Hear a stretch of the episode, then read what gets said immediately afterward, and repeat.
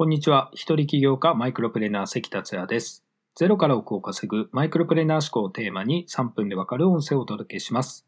いつも聞いてくださりありがとうございます。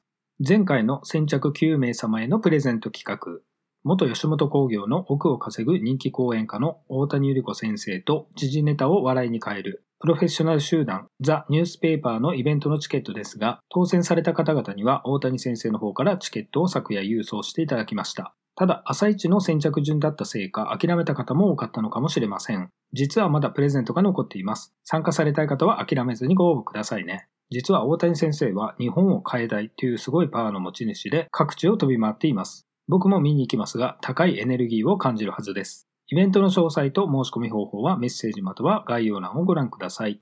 さて今回は億を稼ぐターゲットの絞り方についてお届けします。ちょっと難しい用語も出てきますが、何らかの商品を販売している方、これから販売しようとしている方は、まずは知識としてサクッと知ってもらえればと思います。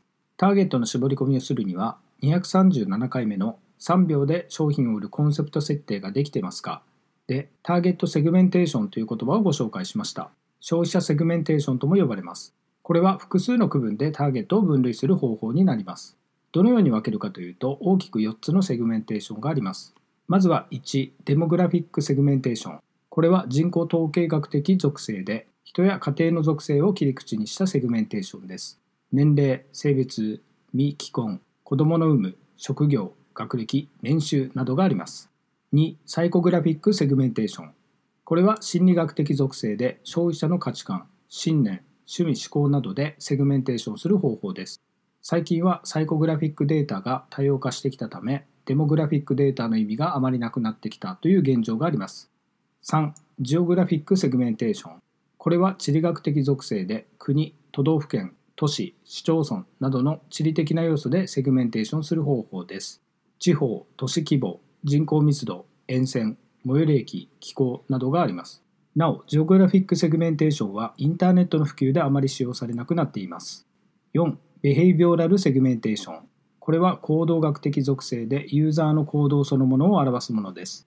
ネットショップへのアクセス、商品の利用用途や購買履歴、行動範囲などを切り口にしたセグメンテーションです。IT の活用になって注目されているのが behavioral セグメンテーションになります。以上、1、デモグラフィックセグメンテーション、人口統計学的属性。2、サイコグラフィックセグメンテーション、心理学的属性。3、ジオグラフィックセグメンテーション、地理学的属性。4. ベヘイビオラルセグメンテーション行動学的属性でした。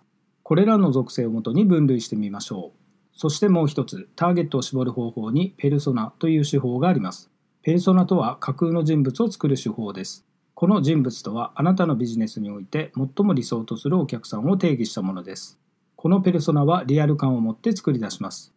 例えば名前性別年齢家族構成学歴収入月の小遣い居住エリア、1日の過ごし方、職業、役職、仕事の概要、会社の規模、仕事に必要なスキルや知識、達成すべき目標、今解決すべき課題やチャレンジ、得意なこと、苦手なこと、不満に感じていること、毎日欠かさずやっていること、よく読む雑誌や本、ブログ、ウェブサイト、よく利用する SNS、購入における価値観などです。ペルソナは架空な人物ですが本当に存在する人物としてなぜそういう行動をするのかということが分かるまで作り出します。そしてストーリーを作成してペルソナを作り上げます。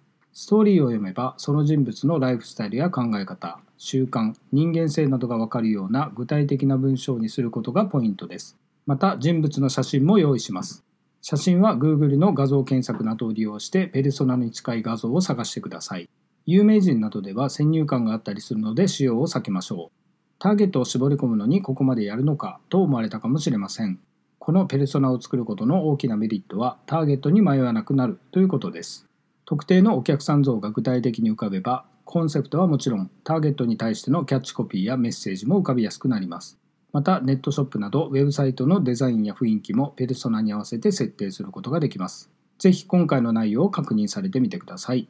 今回は以上になります。最後まで聴いていただきありがとうございました。それではまた明日お会いしましょう。